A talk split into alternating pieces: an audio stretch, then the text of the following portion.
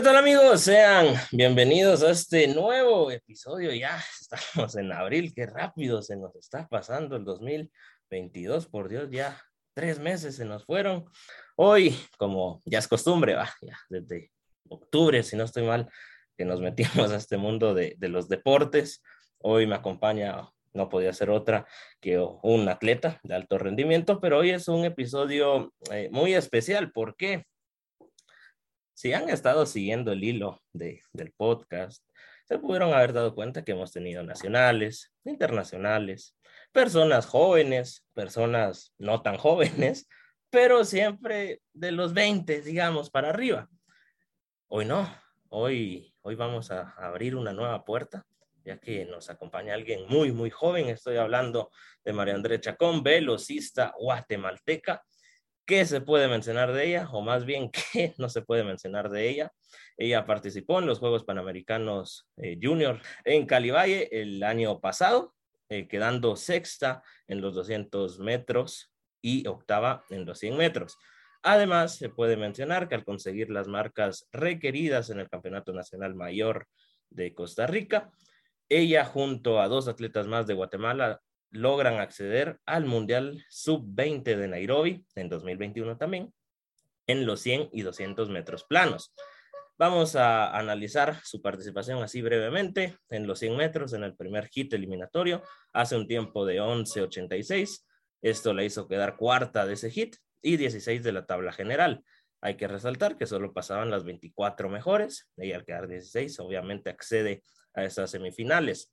Ahora en el segundo hit eliminatorio, eh, barra semifinales, hace un tiempo de 11.99, quedando octava, eh, quedando octava de este hit, y en la tabla general quedó 23, pero aquí es algo muy triste, ya que se quedó 35 centésimas de pasar a la gran final, o sea, 35 centésimas normalmente no es nada, pero en el deporte vemos que es un mundo de, de diferencia. En los 200 metros, su primer hit eliminatorio consigue un tiempo de 24 con 42, quedando quinta de este hit y 24 de la tabla general. Accede nuevamente a una semifinal, haciendo un tiempo de 24-36, mejora su tiempo y termina sexta, terminando 20 de la tabla general.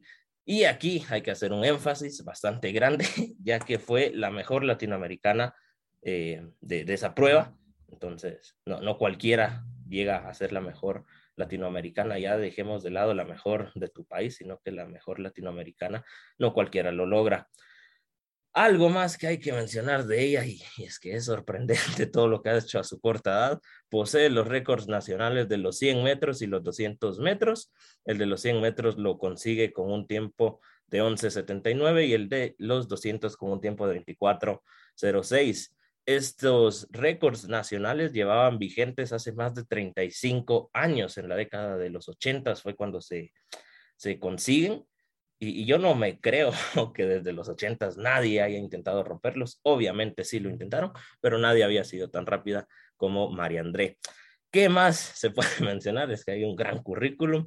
Su primer récord lo obtuvo en los 80 metros categoría sub 14 y actualmente ostenta 11 eh, récords juveniles, de los cuales 8 son nacionales y 3 centroamericanos. Tiene récord sub 14, sub 16, sub 18, eh, sub, sub 20 también en, en, relevos, en vallas, metros, planos. Esta chica es increíble todo lo que ha hecho. ¿Y cuántos años tiene? Se estarán preguntando, ya que metí aquí tanto, tanta cosa. Ella nace un 6 de noviembre, si mis cálculos no me fallan, del 2004. O sea, si mis matemáticas son correctas, ella este año cumple 18 años.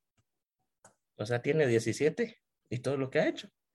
Muchos de nosotros tenemos más de, esa edad y no hemos hecho ni la mitad de lo que ella ha hecho. Entonces pueden estar observando que es una atleta de alto rendimiento y vamos a poder estar conociéndola un poco más a fondo.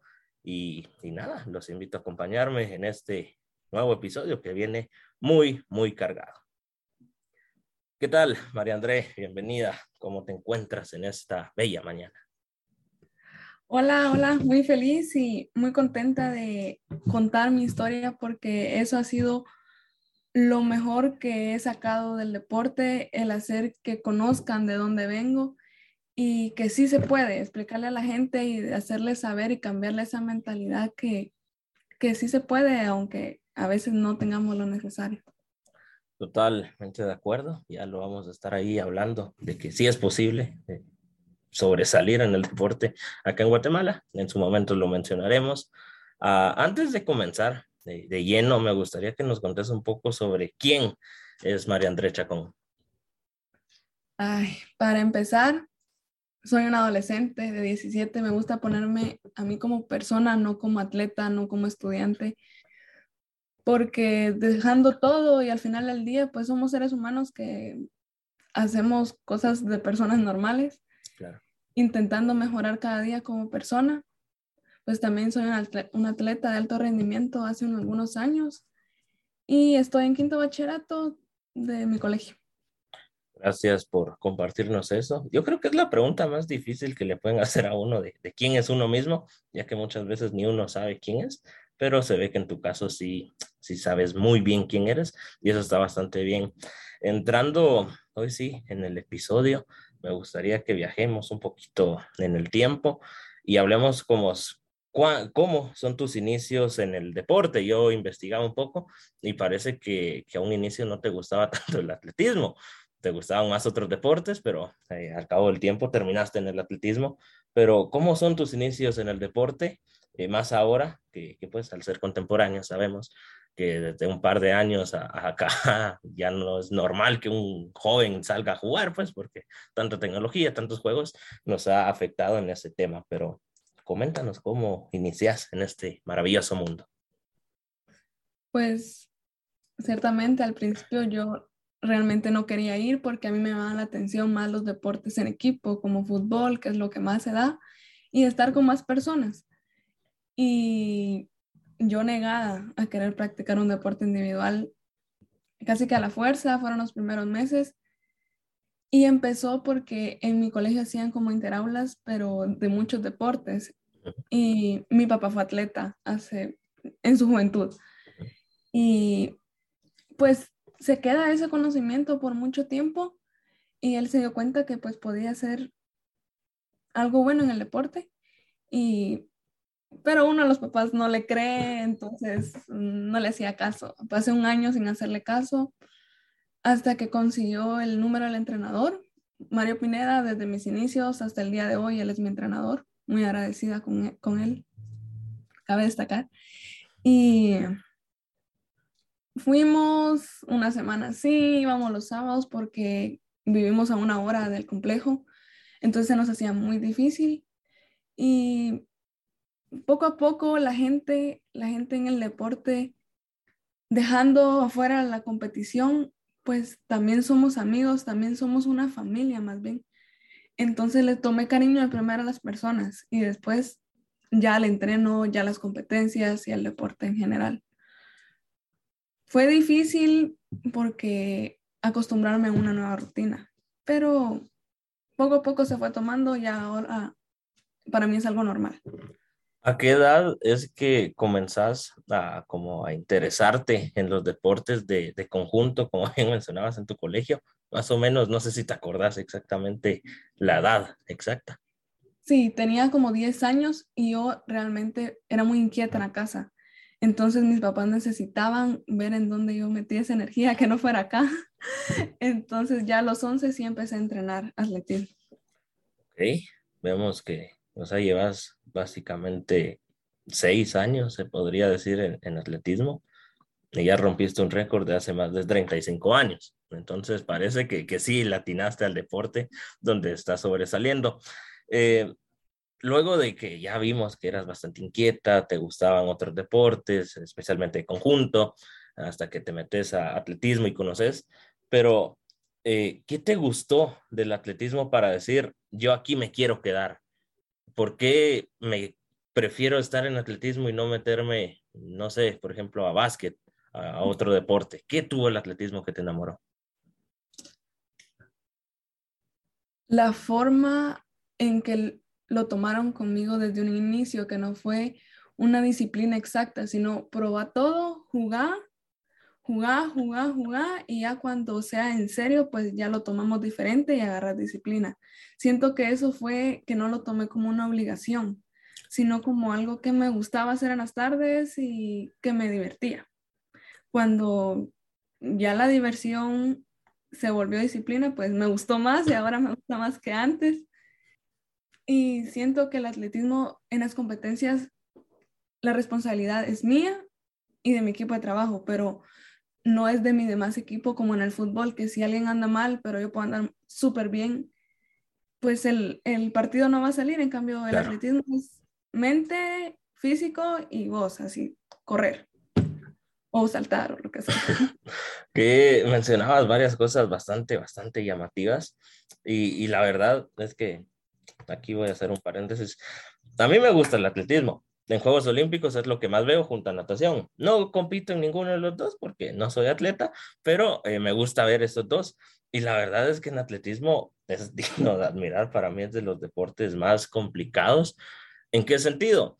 Puedes estar ensayando durante un año, practicando, haciendo todo, esforzándote durante un año y, y la carrera va a durar menos de 15 segundos. O sea, todo un año de trabajo puede dar frutos o no puede dar frutos en menos de 15 segundos.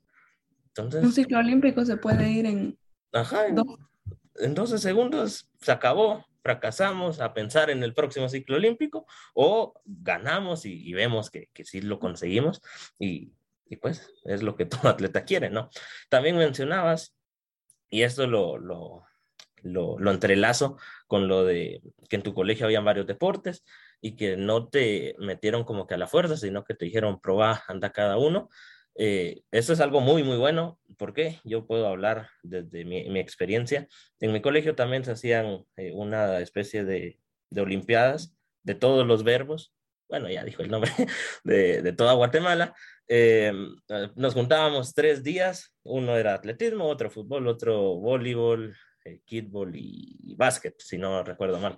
Y cuando era atletismo, era un sueño, era el mejor día de nuestra vida porque alquilaban el estadio La Pedrera o Cementos Progreso, como quieran llamarle, todo el estadio para nosotros. Obviamente no nos dejaban bajar, pero era como, wow, estamos aquí, ¿va? Entonces, ahí desde, pues muy, muy pequeños, porque se hacen de, de distintos grados, como que nos van inculcando el deporte y eso está bastante bien. ¿Qué pasa? Que luego eh, uno se topa con comentarios de que no, que en Guatemala no se puede sobresalir en el deporte, no hay apoyo, etcétera, etcétera. Pero más adelante vamos a, estar hablando de eso. Algo que, que en lo personal me gustaría saber desde tu persona y que me des la clave del éxito, y seguramente muchas personas también, es lo siguiente, tener 17 años, eso ya es una obviedad, sos muy, muy joven. Eh, creo que es la, sí, sos la más joven que he tenido de invitada, sos menor de edad incluso, eh, pero has hecho muchas cosas. Yo mencionaba hace dos episodios, sí, hace dos semanas, con, con otra joven, eh, pero ella es de otro deporte y, es de, de, Bolivia. Ella me yo le comentaba que para mí la vida se divide en tres grandes pilares, específicamente de los deportistas, desde mi punto de vista. Uno, que es la familia, amigos, eh, parejas, si uno tiene, etcétera, etcétera. Segundo, eh, tu vida meramente profesional, entrenos, competencias, etcétera, etcétera. Y la otra, eh, tu vida personal, porque pues yo imagino que, que tenés amigos, te dan ganas de salir, te dan ganas de, ver películas, de a veces no ir a entrenar por jugar, etcétera, etcétera. Y me gustaría que nos contés cuál es la clave para llevar buena, una vida bastante plena con estos tres pilares compensándose, porque, o sea, yo no soy atleta, pero a veces yo, yo en, la universidad estoy a lo mejor muy bien, pero con mis amigos no tan bien, y esto me lo baja, y, y, a veces con mis amigos estoy muy bien, pero en la U me baja, o con la familia, entonces, ¿cómo se puede lograr un equilibrio entre estos tres grandes pilares? Pues para mí sí ha sido muy difícil porque, diciendo la realidad, si uno se quiere abocar totalmente en algo, tiene que sacrificar muchas cosas. Y pues mis amigos ha sido algo que yo he sacrificado porque al punto que los puedo contar con mis manos y antes no era así. cosa que no me pone triste, pero porque he conocido gente nueva. Pero es muy difícil encontrar ese equilibrio porque las rutinas del día son muy cargadas y tal vez uno en la noche quiere hacer algo, pero yo ya no puedo hacerlo porque me tengo que dormir temprano o en la mañana tengo que ir a estudiar, no puedo hacerlo. En los sábados y domingos son los únicos días que hay libre, pero sábado hay entreno, pues domingo es para mi familia como más nuclear y a veces uno se siente ahogado de tanto y, y se pregunta que por qué sigue si, o sea, yo me he a preguntar si realmente me gusta. Y sí me gusta porque si no, no tuviera o no intentara tener la disciplina que estoy llevando, pero sí es muy difícil, es muy difícil y le tiene que encontrar el amor y darle la importancia a cada cosa, pero en su momento y no mezclar las cosas como la familia con el entreno o la familia con el estudio, los amigos, no hay que separarlo al igual que con los problemas. Es tiene que ser demasiado delicado uno para trabajar en cada situación. Se me ha dado que no he podido ir a celebraciones de familiares. Una vez vinieron unas mis tías de Estados Unidos que yo tenía años de no verlas y no las pude ver porque andaban en el mundial y no las voy a ver por otro tanto de tiempo. Son cosas así que dice uno, ay, pero andas en un mundial, pero de igual son mis tías, va. mencionabas algo que, que, creo que es la, la base de todo atleta, que es la disciplina, porque, o sea, puedes ser muy buena en lo que estás haciendo, pero no sos disciplinada no te va a llevar a ningún lado, básicamente. El talento se tiene y las personas buenas tienen talento, pero no es lo único necesario. O sea, el talento va a estar ahí siempre, pero la disciplina es el que crea un atleta real. Totalmente de acuerdo y mencionabas algo muy, muy llamativo y creo que aquí a lo mejor sí nos involucras a todos de, de que a veces uno deja de hacer cosas y pues con dejar de hacer cosas uno va perdiendo amistades. Pero a veces eso está bien, o por lo menos así lo veo yo, porque es parte de, de como la evolución que, que, uno tiene, porque obviamente uno no va a estar jugando, a lo mejor antes uno sí lo hacía todo el día, pero ahora las prioridades cambian, ya sea si, si uno es atleta, ir a entrenar, de competencias, o si eres estudiante, estudiar y trabajar, o salir con tu familia, etcétera, etcétera se van creando nuevas eh, cuestiones que, que, está bien, que, que, pues hasta cierto punto uno vaya dejando amigos, porque a veces uno espera que ellos sean los primeros en apoyarte, pero no te, no te están apoyando. Entonces eso está bastante, bastante bien. Algo que se me pasó mencionar en tu, en tu currículum, que esto me, me llamó mucho, mucho la atención y me gustaría que nos contes un poco, eh, me topé con que en tu niñez estuviste 15 días, si no sé mal, en silla de ruedas por un problema. No sé si nos puedes compartir por qué fue, cómo fue. Y, no sé, antes de que nos contés, yo ya veo eh, algo de superación de alguien que estuvo postrado 15 días en silla de ruedas y ahora tenga los récords más rápidos de, de Guatemala en los 100 y 200 metros. Pero no sé, cuéntanos cómo estuvo ese proceso. Siento que todos estos acontecimientos dejaron que mi familia sanara, de, de, que sanara esa etapa, porque antes eso era un tabú en toda mi familia, todo el mundo sabía, yo sinceramente no me acuerdo de mucho, solo de algunas cosas, pero después de que mi mamá muy sorprendentemente lo contara porque era algo que nadie se iba a imaginar, yo le pregunté y hablamos de eso tuve sinoviasis, que es la inflamación de la membrana que va en las articulaciones. Y a mí se me dio en la pierna izquierda por la aceleración muy rápida de mis huesos. Y yo tenía entre 10 y 12 años y ya tenía un poco menos de la estatura que tengo ahora. Yo crecí muy, muy, muy, muy rápido. Y era descanso total, no había una cura exacta. Nosotros vivimos muy lejos de Guate y aquí en, en Zacapa eso fue como en 2010 tal vez. no habían tantos médicos como hay ahora y teníamos que ir allá.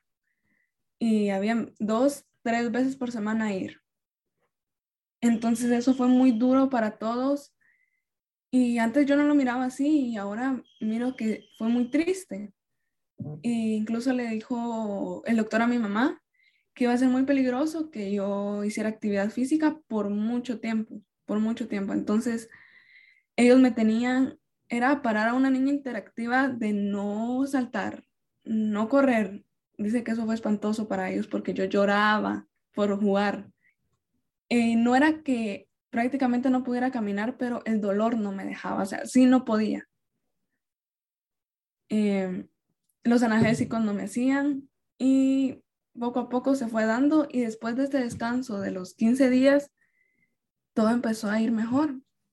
Ya hubo más medicina y pues aquí estoy, sí se dio bien el tratamiento. Después de eso estuve con muletas, creo que como dos meses. Y no fui a estudiar y eso para mí era muy mal porque me encanta ir a estudiar. Y de lo poco que me acuerdo, sí, era muy triste y era todos viéndome. Y mi mamá siempre se recuerda de eso, de que, no le, que el doctor le dijo que muy probable, probablemente yo no iba a ser capaz de hacer mucha actividad física. Y ahora le cuento, ay mami, hoy vomité en el entreno lo cansada que estaba. Y me recuerda eso, que después de tanto he llegado a mi cuerpo al límite y ha respondido muy bien. Qué, qué gran historia, la verdad, de, de superación. Y, y, me surge la, la, pregunta, ¿qué sentís al escuchar de, de, de, lo que bien mencionabas, que a lo mejor no ibas a poder hacer ejercicio durante muchos años y actividades, y ahora ver todo lo que has conseguido en, en un tiempo récord, podríamos decir? Que si están los planes de Dios, así se va a hacer, pase lo que pase, eso, así tiene que ser y así será está en todas las, en toda, en contra de todas las suposiciones y aquí estamos. Porque, o sea, uno escuchando, o sea, qué, qué, qué, qué grueso se escucha, la verdad, todo lo que te tocó vivir, pero ahora es, si, si uno te ve a día de hoy, es como impensable que lo hayas vivido y hasta cierto punto sufrido por todo lo que has conseguido en un tiempo como digo, récord, me bien mencionabas, 2010, estamos en, a, inicios de 2022, hace 12 años, y, y según lo que mencionaban los doctores, no lo ibas a poder hacer, pero como bien mencionas, si, si están los planes de Dios, nadie te puede quitar y, y, todo se va a cumplir en su momento. Mencionabas que vivías en Zacapa, es algo que se me pasó también y no quiero imaginar el calor que está sufriendo allá ahorita que, que, estamos en Semana Santa. Aquí nos estamos quemando y allá de por sí también ya, ya es normal, pero ahora en estas épocas sube más la temperatura y, y me gustaría saber dónde es que entrenas. ¿Entrenas allá en Zacapa o tenés que estar viajando continuamente a, a, Guatemala. Si no estoy mal, atletismo lo entrenan en el estadio eh, Doroteo Guamuch, me parece. ¿no? Sí, pero Voy a empezar. Yo vivo en una aldea que se llama Antombrán, es de un municipio que se llama Huité y está más arriba, está como en la montaña. Para llegar a Zacapa son una hora de ida, una hora de regreso. Aquí lo más cercano que tengo para entrenar es un campo de fútbol que está atrás de mi casa. Y el complejo deportivo, gracias a Dios, tenemos pista. Tostada, pero ahí está la pista. No sirve. Eh, tengo que ir toda esa hora todos los días y regresar, porque si Guate me queda aún más lejos. Eh, por semanas me he quedado en Zacapa porque a mi papá sí le es muy difícil llevarme todos los días allá, pasar las dos horas de camino más el entreno en sí, pues es muy difícil para él, pero casi siempre él me ha llevado, toda la vida se tomaba ese tiempo. Y gracias a todo eso, a ese esfuerzo que tiene mi familia, pues se ha logrado y les, les hemos respondido, pero sí no me queda cerca, me queda bastante lejos.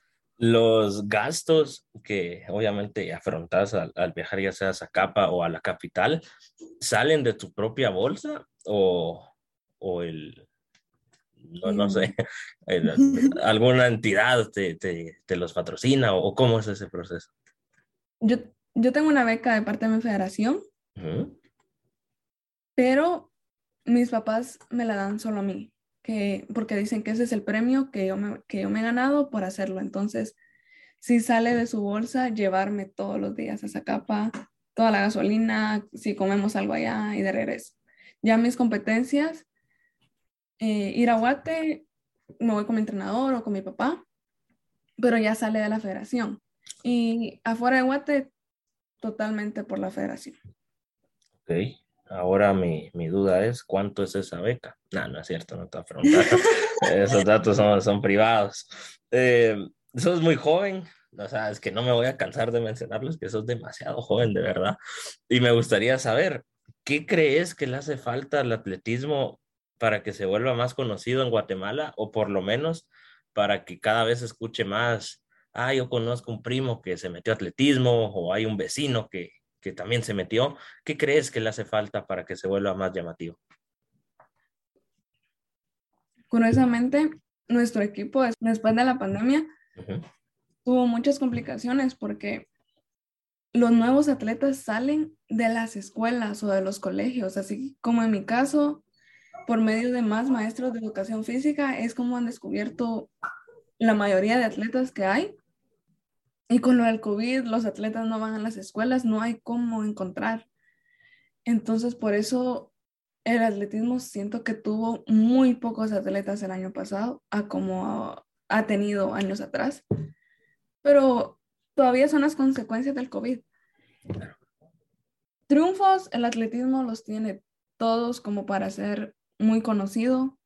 No hablo solo por mí, sino por todos los demás atletas que han hecho muchas cosas. El atletismo es el deporte que más atletas olímpicos tiene en Guatemala. Entonces, siento que sería más, nosotros, nosotros lo digo porque ahí me incluyo yo, que los atletas hemos puesto todo el empeño para salir y decir que Guatemala es un país triunfador, pero sería más de cambiarle la mentalidad a la sociedad y no, no abocarse en deportes populares, sino por triunfos. Porque razones para apoyarlo hay. Y respuesta también ha habido de parte de muchos. Pero ya sería algo, es algo que ya viene hace muchos años y que va a ser muy difícil cambiar. Pero sacando nuevos atletas y nuevos casos, pues siento que se puede ir conociendo más. Pero nosotros lo hacemos y intentamos hacerlo mejor y siempre hacemos, hacemos lo mejor que podemos, pero ya sería cuestión de las personas que están ahí atrás de los teléfonos, atrás de las teles, viéndonos, ya mentalizarse o darse otra idea de que hay muchos deportes y Mm, que no solo se resuman en tres o en dos. Claro, sin ir más lejos, bien mencionabas que el atletismo nos ha dado mucho al país y sin ir más lejos, gracias al atletismo, Guatemala tiene la única medalla olímpica de su historia. Estuvimos cerca de Tokio con, con Kevin, pero no se consiguió.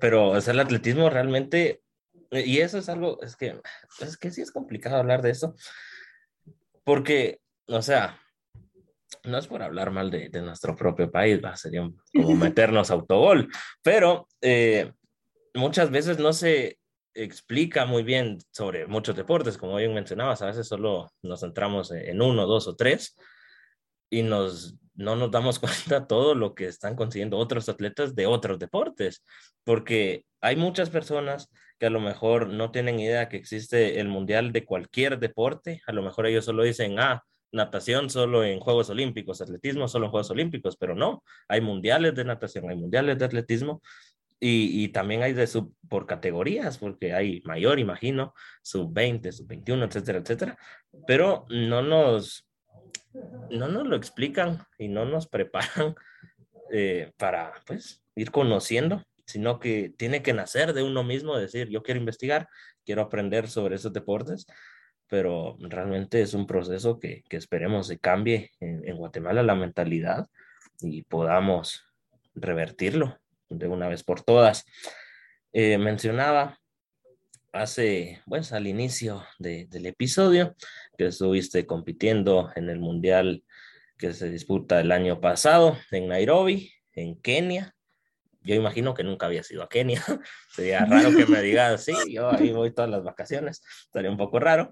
Pero me gustaría que habláramos un poco sobre cómo estuvo el Mundial. Ya mencioné eh, en qué competiste y todo, pero que nos contés cómo estuvo el ambiente. Obviamente fue en época de, de pandemia. No sé cómo están allá los casos de COVID, cómo estuvo todo eso. Y algo que, que me llama demasiada la atención, y esto a cualquier atleta me gustaría preguntárselo, Kenia está nueve horas adelante de Guatemala. ¿Cómo hacías para competir? Porque imagino que cuando allá competías de día, a lo mejor aquí era de madrugada y pues estabas cansada, pero ¿cómo? Contanos, quiero escucharte, ¿cómo estuvo el mundial? Para mí el mundial fue algo sorprendente desde el inicio porque yo nunca había salido a competir afuera de Centroamérica. Había tenido una CAC en Costa Rica, que es un centroamericano y del Caribe, pero es diferente porque yo ya había ido a Costa Rica. En cambio, ir hasta el otro lado del mundo, salir del charco de un rato a otro y nunca haber salido, ah, para mí fue algo emocionante, pero a la vez, ¿qué hago aquí? ¿Por qué estoy aquí? Y ver a tanta cultura, a un idioma diferente, ahí sí era comunicación total inglés,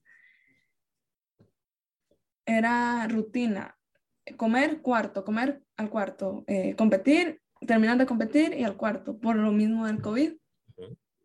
Em, es emocionante porque yo competí con la subcampeona olímpica en de Namibia. Uno se emociona ver tanto atleta así y con un cuerpo que eran como dos María Andrés. y yo llevaba la mentalidad porque yo clasificé ese mundial y no era mi categoría, sino que yo era categoría sub-18 y el mundial era categoría sub-20. Entonces yo iba a competir con personas de 19, 18 y yo, aún no había cumplido 17, tenía 16. Y yo me sentía, o sea, aquí en Centro, yo salgo a Centroamérica y miro a las demás como chiquitas, pero yo allá me sentía nada, una hormiga. Y me encantó, la verdad. Eh, mi familia se tenía que levantar a la una de la mañana a verme correr. Y después a las siete de la mañana yo no hablaba con ellos casi porque cuando yo estaba allá entrenando, ellos dormían. Y yo soy muy apegada a mi familia, más a mi papá, porque ellos nos han protegido mucho. Incluso mi hermana hace unos años se fue a la universidad y esa transición para nosotros fue muy difícil porque mis papás son de los papás que no dejan a sus hijas ir a dormir a la casa de otra solo una noche. Entonces ya me fui yo 20 días a un país que no conocía, con mucha gente que no habla mi idioma, estaba perdida. Y no me afectó mentalmente porque no dejé, pero sí sentí que si yo hubiera sido un poco me hubiera dado entrada a eso, me hubiera afectado aún más. Yo iba con mi entrenador y con un entrenador de marcha y los dos atletas de marcha. Y con mi compañera de cuarto, con Glendy, nos dormíamos. O sea, estábamos sentadas y nos quedábamos dormidas. Y era de día, eran las 12 del mediodía. Pero estábamos mal acostumbradas, o sea, acostumbradas al horario de acá. Y no podíamos hacer eso porque nos acostumbramos al, al horario de allá, pero nos costó mucho.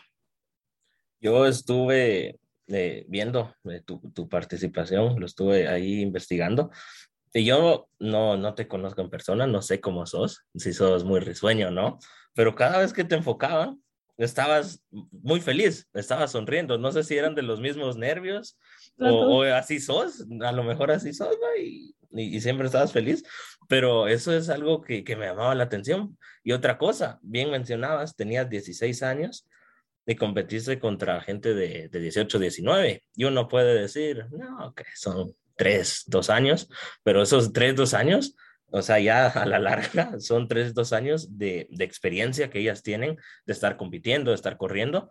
Y, y, obviamente, aunque te, te, esforces y todo, es muy complicado igualar a lo mejor dos años de, de experiencias en competencias y todo, pero para hacer tu, tu, primer mundial con 16 años en una categoría que ni era la tuya, lo hiciste bastante, bastante bien. Y, y felicidades, atrasadas, porque ya fue hace un par de, de meses, pero felicidades.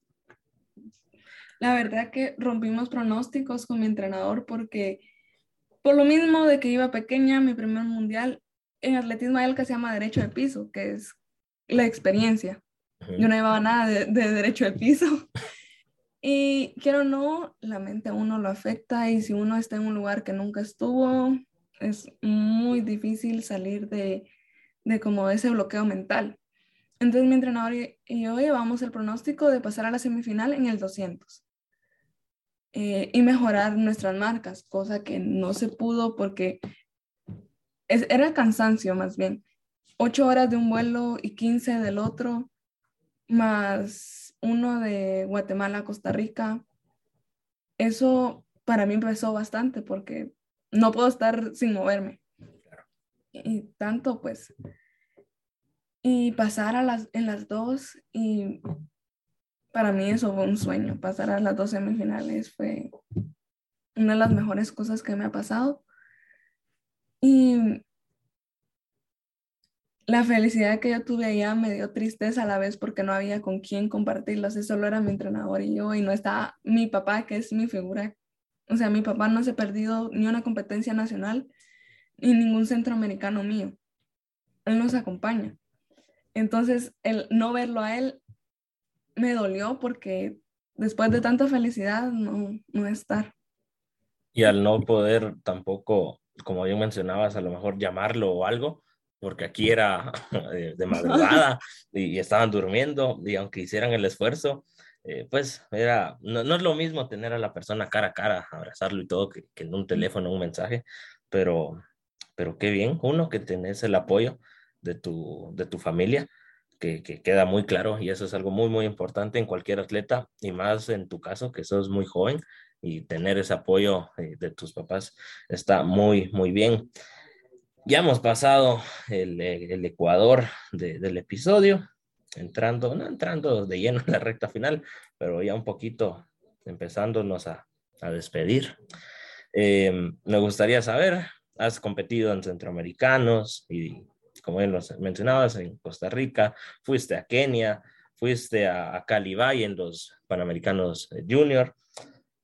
¿Crees que Guatemala pueda estar atrasada en temas de atletismo a comparación del mundo. Ya sea que digas, nosotros nos preparamos de una manera que se preparaban los atletas en los años 2000, por ejemplo, pero los entrenadores no quieren cambiar las estrategias. ¿O, crees que Guatemala realmente le puede plantar cara a las potencias en el atletismo? La verdad que en cuanto a actualización, eh, era básicamente lo mismo miraba a las que competían conmigo y no era diferente la, la, forma en calentar o entrenar. No, era muy similar, no era lo mismo, pero era muy similar. Y mi entrenador me decía, mire, está haciendo lo que nosotros hacemos y que a usted no le gusta. Entonces, siento que estamos muy bien preparados y lo mejor, que estamos actualizados siento que el problema es el poco compromiso de parte de nosotros como atletas, porque lo he vivido en las competencias acá y ya afuera también se mira, porque eso también siento que tiene que partir de nosotros. El entrenador ahí va a estar siempre, pero los atletas siempre somos nosotros, no nuestros entrenadores.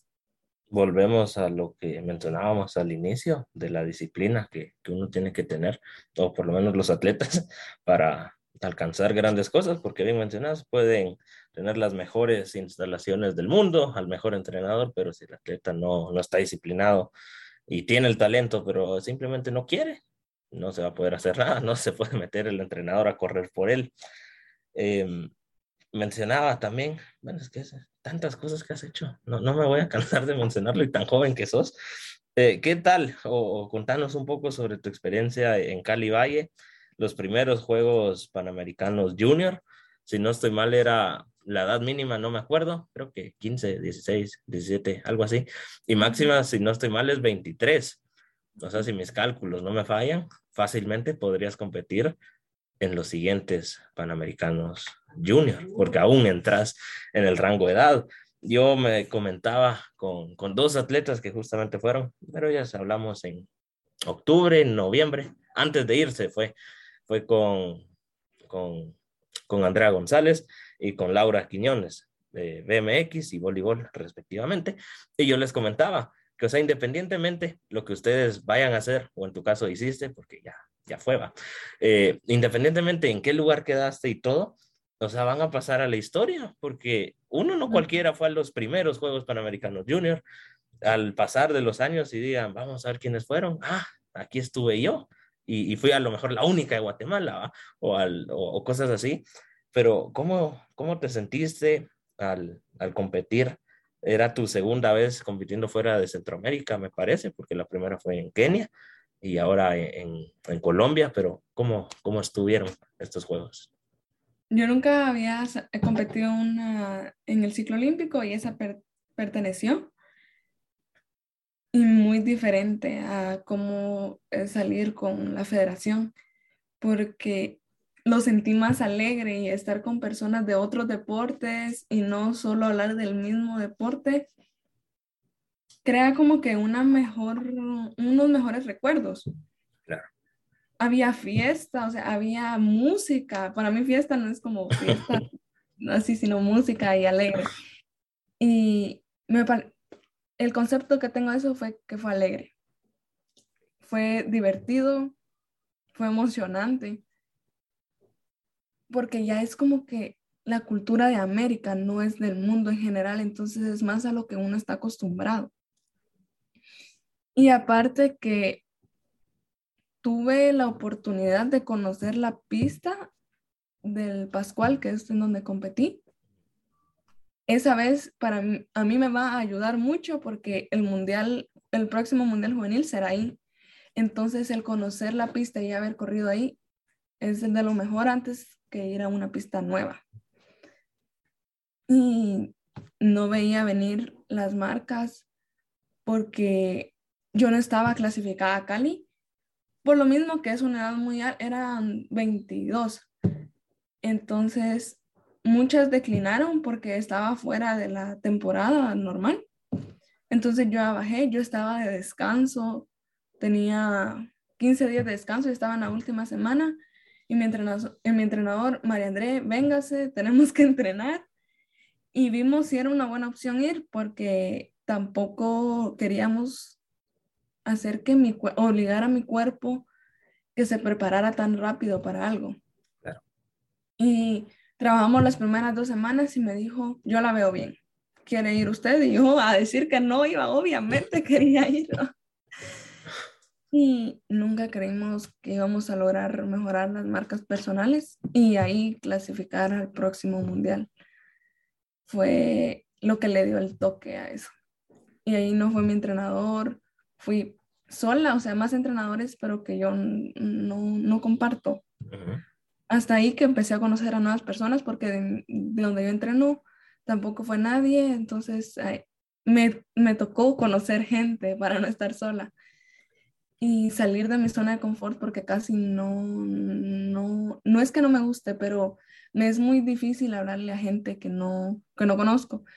Entonces, eso me ayudó a cambiar un poco cómo era y a perder esa vergüenza de hablar. Y pues vine con más amigos, entonces, con más conocidos, más bien. Me gustó, me gustó mucho. Me gustó mucho más que el mundial incluso. Y sí, aprendiste a, a mejorar a hablar con personas que no conozcas, porque aquí estás va de hablar, y nunca habíamos hablado. Entonces estuvo bien, estuvo bastante, bastante bien tu, tu, aprendizaje. Y yo me acuerdo, no sé, esto no tiene mayor relevancia, pero me hace ilusión comentarlo que cuando fue la juramentación, si no estoy mal, fue en el Teodoro Palacios Flores, eh, a puertas cerradas, creo. No, no sé, pero el punto es que no fui. Y, y, yo estaba viendo desde mi teléfono y habían fotos. Y yo, atletas juveniles, lo reconozco tristemente, no conozco a lo mejor muchos de nombre, sino que la mayor es de cara, pero eh, como acababa de grabar con, con, las dos que mencioné al inicio, con, con Andrea y con Laura, yo, yo las buscaba ¿va? para decir, ah, yo ya las conozco. Pero cabal hay una foto tuya que te estás agarrando el pecho en el himno Y yo dije, yo a ella la conozco, porque me acordaba que, que estabas compitiendo en el Mundial. Y no sé, fue como, ala, qué chilero conocer a alguien que, que está ahí, ¿va? aunque nunca habíamos hablado hasta ahora. Pero, eh, como te mencionaba, no tenía mayor relevancia, pero me hacía ilusión comentarlo y compartirlo. Para ir cerrando, vamos a cerrar con todo el broche de oro posible. ¿Qué sentiste al momento de conseguir los récords nacionales de los 100 y los 200 metros? Yo vi un video tuyo donde creo que no, no estoy muy bien informado de dónde es, pero pusieron, eh, o sea, ponen las caras a la par de los récords que cada uno tiene y lo revelaron y diste un discurso muy, muy emotivo y, y más o menos ya sé cómo que, que, que puedas comentar, pero contanos, ¿qué, ¿qué sentiste? O sea, un récord que no se había hecho el año pasado, o sea, ya llevaban más de 35 años y muchas personas lo habían intentado romper y aparece alguien que corre de proveniente de esa capa de 16, 17 años, muy, muy jovencita, que lo rompe. ¿Qué sentiste en ese momento? Eso fue una total sorpresa. Yo no tenía idea de que eso iba a pasar.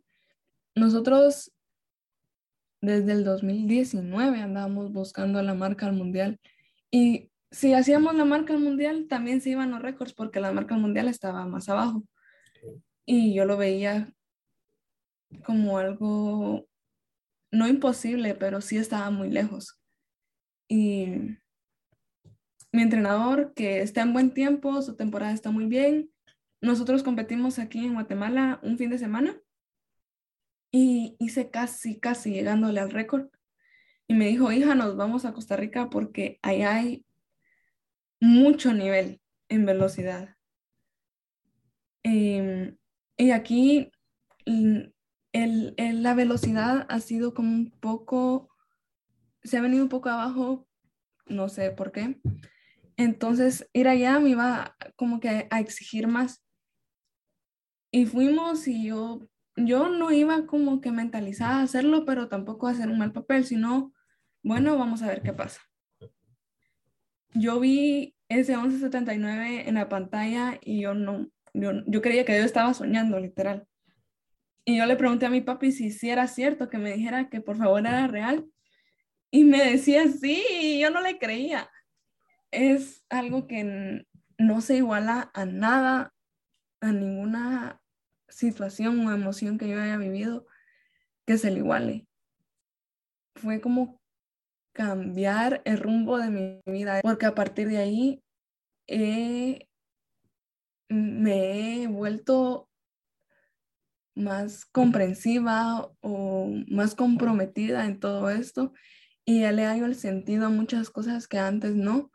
Entonces, aparte de lograrlo, cambió mi vida prácticamente no solo en el aspecto deportivo, sino en personales. Eh,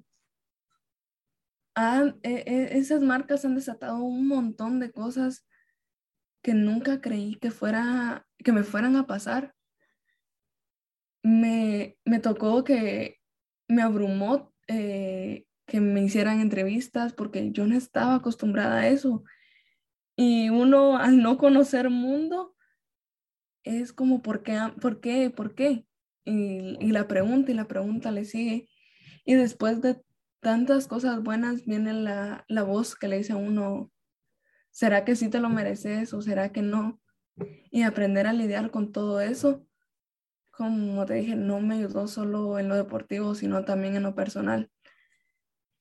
Y sería de lo mejor para mí dejar ese legado y hacer que otras personas cambien todo eso por medio de logros así. Y me, encantó. Me, no puedo dejar de decir que me cambió la vida. Me le di una vuelta a mi vida más bien y me volvió diferente, más consciente. Y aquí estamos, vamos a ver qué pasa. ¿Qué, qué, motivas tus, tus palabras? Y, y, bien mencionabas, o sea, uno a veces no, no, está acostumbrado a las entrevistas y todo, pero, o sea, al conseguir un récord tan importante, ¿cuántos años tenías cuando lo, lo conseguiste? ¿Tenías como 16, 15 tal vez? Tenía como cinco meses de haber cumplido 16. O sea, eras más joven todavía y ya entraste en la historia del atletismo y del deporte en Guatemala y como bien mencionabas, eh, lo, lo, de dejar el legado y que personas lo vayan superando y todo, hemos visto por lo menos el año pasado, eh, fuimos testigos acá en Guatemala de que el deporte es el lugar perfecto donde uno se puede como que desconectar de tantas malas noticias. Sin ir más lejos, todos lo vivimos en los Juegos Olímpicos con, con cordón, o sea, de tantas malas noticias que habían en Guatemala en ese momento, me acuerdo, quitando el COVID, habían un montón de problemas en Guatemala, manifestaciones y todo, pero por media, 40 minutos que duraban sus partidos, toda Guatemala se unía y los problemas desaparecían. Los, no, no había problemas en Guatemala en, esa, en esos 30, 40 minutos. Entonces, que tengas eh, ese pensamiento a tu corta edad está muy, muy bien. Y, y, más guatemaltecos deberíamos tener esa mentalidad de querer cambiar a Guatemala, porque si nosotros no la cambiamos, ¿quién la va a cambiar?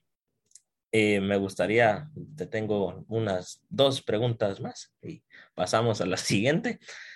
Eh, ¿Qué sentís al representar a Guatemala? Es algo que en lo personal, y no me voy a cansar de decirlo casi siempre, lo menciono en, los eh, episodios, es el mayor logro que uno puede conseguir, el representar a tu país fuera de tu país. De hecho, incluso dentro de tu país también es un honor ser el delegado o no sé, cosas de Guatemala, pero ya hablar fuera del país y que digan, ala, ella es de Guatemala o él es de Guatemala, es de los mayores logros que uno puede conseguir tú lo conseguiste y lo estás haciendo a una corta edad impresionante. ¿Qué sentís al, representar a Guatemala?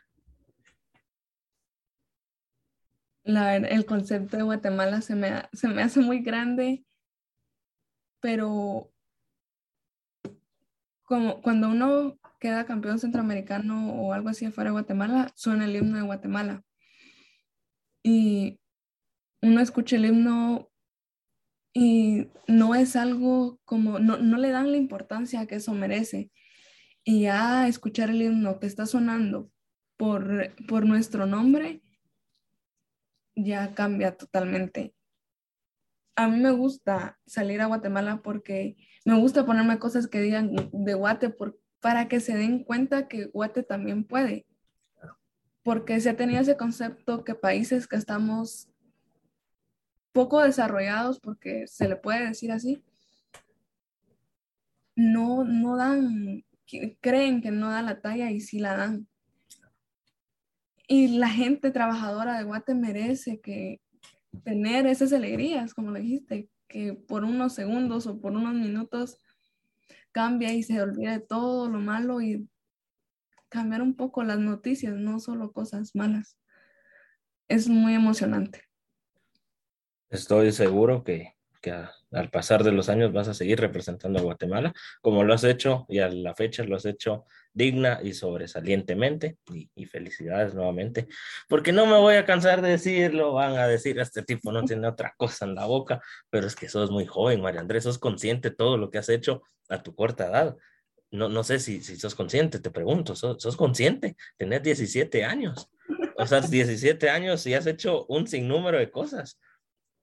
¿Sos, realmente consciente? O, en algún punto, como bien mencionabas, decís, ¿será que estoy soñando? ¿O, será que, que, esto no, no es real y todo es un, es un pensamiento? No sé.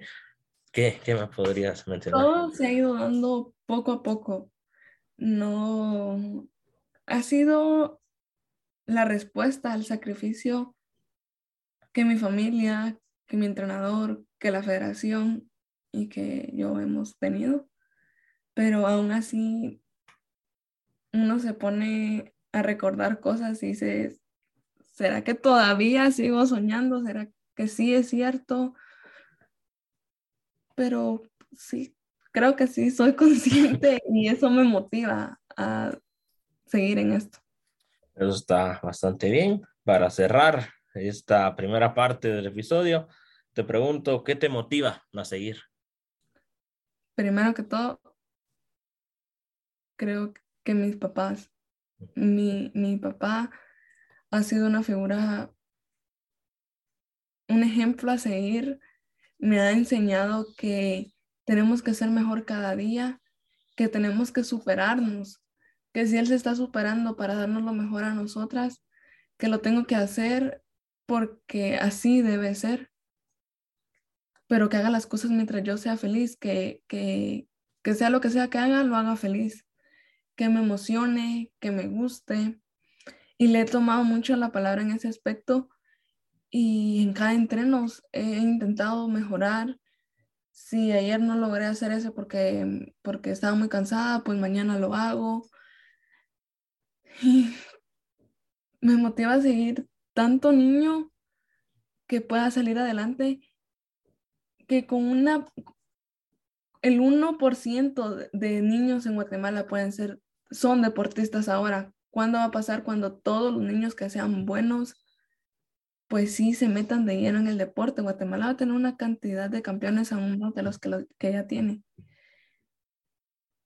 E, esta figura de poder cambiar al mundo, poder cambiar a Guatemala a través del deporte, baila mucho en mi cabeza y siento que es muy posible. El deporte de una forma seria sí puede cambiar algo, o al menos la idea que la demás gente lo tiene. Pero no, no, no se ha podido y espero algún día se logre y trabajar para hacerlo. Qué bonita motivación y tenés toda la razón que, que el deporte puede cambiar realmente un país, pero todo va a estar en si los atletas lo quieren hacer y tu caso se ve que a, a, pesar de tu corta edad lo tenés muy, muy presente y eso está muy, muy bien.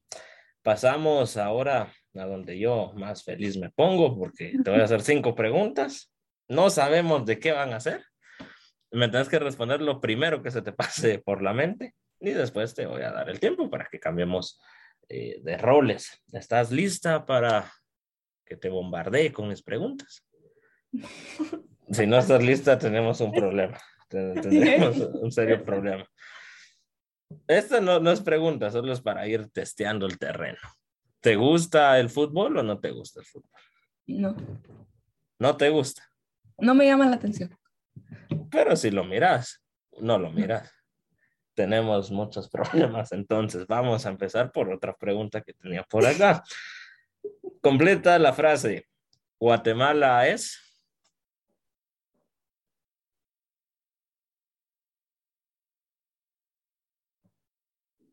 Interesante.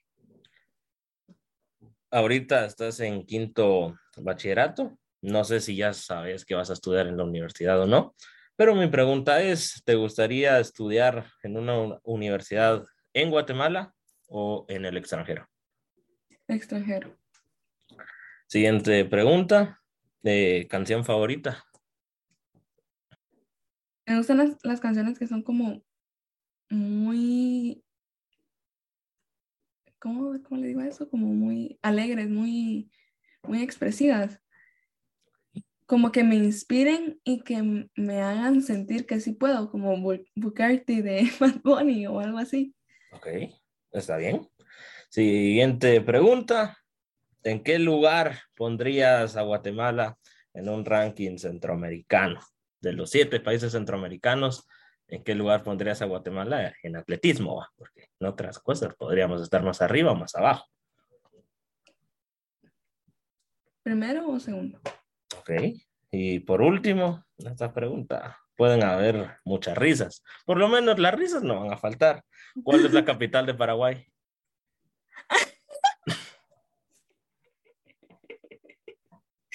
No, sé. No, no, no, te agarré en blanco, ok. Está bien. No, no sé. Ok, esas fueron mis cinco preguntas. Yo dije que las risas no iban a faltar. Las risas nunca faltan. Eh, te dejo el tiempo, no sé si tengas alguna o algunas preguntas y si no, pues procedemos a, a, empezar a despedirnos. No. ¿No tienes preguntas? Ok, eh, estaríamos llegando hoy sí al final. Eh, nuevamente te agradezco por haber eh, aceptado. te dejo el tiempo para que te puedas despedir, enviar saludos o algún mensaje que querrás. El tiempo es tuyo. Antes de despedirme, quisiera decirles a todos los que nos escuchan que he intentado llevar este mensaje en varias de las entrevistas que me han hecho, que el deporte no solo crea personas, ah, no solo nos da triunfos, sino que también nos crea personas exitosas para la vida. Entonces, qué mejor que hacer que las personas jóvenes se interesen en un deporte, no importa cuál, no me estoy refiriendo solo al atletismo, sino al deporte en general. Eso nos va a sumar mucho cuando pensemos o cuando tengamos una mentalidad ganadora. Gracias. Eso sería muy, muy bonitas palabras de despedida. Pues estamos llegando eh, al final de este episodio. No está de más mencionar suscribirse a Spotify, eh, YouTube, Instagram y, TikTok, que, estamos comenzando, aunque la estamos dejando ahí un poco olvidada, pero ya la vamos a retomar. Eh, como hablando con el Prezi en todos lados, Spotify, YouTube, Instagram y TikTok, como hablando con el Prezi. Eh, también desearles una feliz semana, que se la pasen bastante bien. Siempre cuídense. Y nada, los invito a que nos escuchemos en próximos episodios con nuevos atletas, nuevos deportes y nuevas aventuras. Se despide de ustedes su servidor y amigo José Acevedo, que les desea una excelente semana.